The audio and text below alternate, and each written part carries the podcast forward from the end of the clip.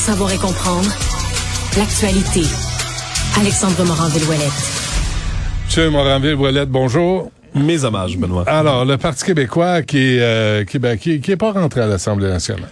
Non, comme on pouvait s'y attendre, la nouvelle présidente de l'Assemblée nationale, Nathalie Roy, a décidé d'entériner la décision de son prédécesseur, François Paradis, a décidé que le serment roi est nécessaire finalement pour pouvoir siéger. Et ce, même si plus tard aujourd'hui, Québec solidaire devrait déposer une motion là, à propos du même serment dans la journée. Et on dit que les libéraux devraient l'appuyer, ce qui serait différent de la dernière fois où on avait une telle motion de la part de QS. Mais en attendant, les trois députés péquistes n'ont pas pu entrer, semble-t-il, même que les constables spéciaux non seulement leur ont barré la route, Monsieur Saint-Pierre Plamondon semblait assez ému, semble-t-il qu'ils sont encore dans l'Assemblée nationale, mais pas dans le Salon Bleu, sont au restaurant, donc l'Assemblée nationale en attendant ce qui va se passer là, dans le reste de la journée. Mais donc, il faudra suivre attentivement ce qui se passera avec la motion, parce que comme c'est une motion et non un projet de loi, semble-t-il, s'il y a unanimité, on pourrait quand même revenir, voir revenir là, les membres du Parti québécois pour les études du prochain projet de loi. Alors, au lieu de siéger, ils sont allés manger un club sandwich. much. Ben, ils n'ont pas vraiment le choix. Ils peuvent siéger au restaurant si ça leur tente. C'est tout.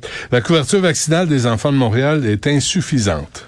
Ouais, c'est la santé publique de Montréal qui tire la sonnette d'alarme parce que le nombre d'enfants qui est adéquatement vacciné en ce moment est insuffisant pour maintenir une immunité collective et non pas contre la COVID, mais certaines maladies graves qu'on qu'on n'entend pas beaucoup parler d'habitude, la rougeole, la poliomyélite, la coqueluche Ah également, qui reviennent. Là, on dit que la couverture vaccinale est entre 80 et 85% chez les élèves de la maternelle.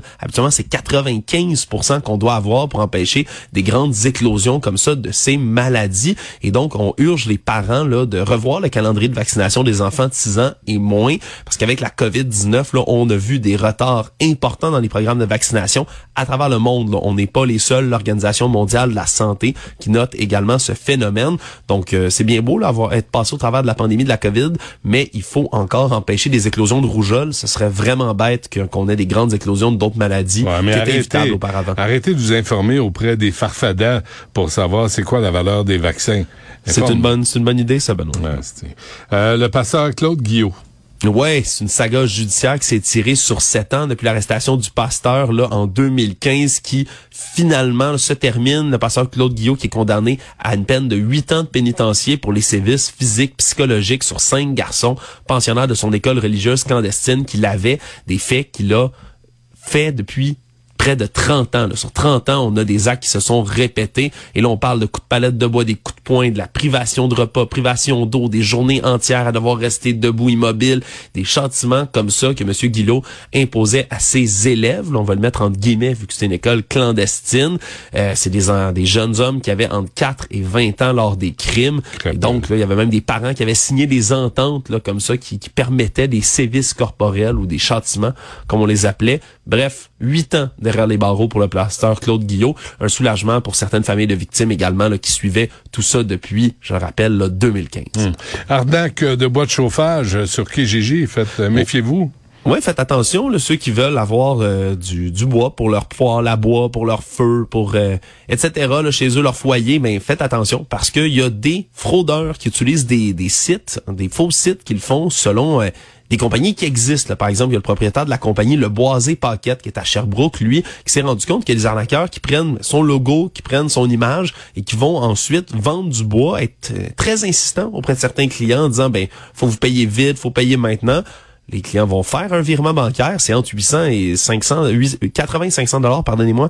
Des fois, là, le virement par rapport à tout ça, c'est de l'argent quand même pour euh, oui. des, des, des virements de bois. Et finalement, ils reçoivent jamais la corde de bois attendue chez eux. Et donc, faites attention, essayez de parler verbalement avec quelqu'un, évitez euh, tout transfert sur Internet avant d'avoir parlé à quelqu'un de vive voix. Et si euh, un vendeur de bois de chauffage semble super pressé de vous vendre quelque chose, c'est peut-être qu'il y a anguille sous roche. Méfiez-vous. Et euh, nouveau scandale auprès de la famille royale. Hey, ça arrête plus, hein? Ben c'est un après l'autre au sein de la famille royale et cette fois-ci, c'est un dossier de racisme, nouvelle polémique raciste. Là, Euh, on se rappellera que le, le départ d'Harry et Meghan, il y avait eu des entrevues qui avaient été données en disant que la famille royale s'inquiétait de la couleur de, de peau de l'enfant à venir. Mais là, c'est Suzanne Hussey, 83 ans, qui est une dame de cour de la défunte reine Elisabeth II. Je sais pas si tu savais que ça existait encore, ça, des dames de cour. Non, pas Benoît? tant. Mais- Ouais, mais c'est tu sais les gens qui accompagnent, qui sont ça faisait près de 60 ans qu'elle était là Ah, dans l'entourage. OK, elle, elle te mouche, elle te torche, elle te suit. euh, OK. Oh ouais, elle est avec, elle est avec toi, elle est avec la Ah, reine Elisabeth II depuis très longtemps. Mais là, le problème, c'est que dans une réception qu'il y a eu, eh bien, Madame Hossé s'est approchée d'une militante là anti-raciste qui était sur place, Madame Ngozi Foulani. Et c'est une femme évidemment là à la peau noire, citoyenne britannique.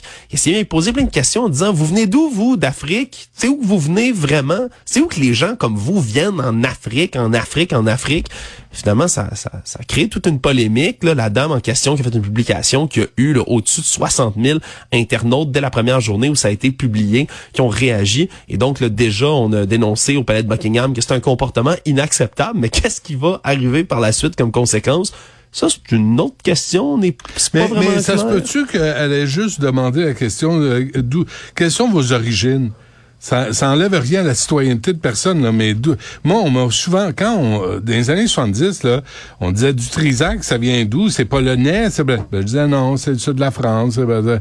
mais je, je me roulais pas en boule pour dire, mon Dieu, je suis une victime de racisme. C'est- c'est- les gens te pas là. posent des C'est questions. sûr, c'est difficile à établir. On n'était pas là. Puis en plus de tout ça, ben tu sais, Madame Ossi a 83 ans Ben aussi oui, là, ce qui, ben ce qui a pas oui. manqué d'être soulevé également, même même par la personne concernée dans cette histoire qui a dit au départ j'étais pas sûr, elle est quand même âgée, je voulais pas. Est-ce qu'elle était mal intentionnée?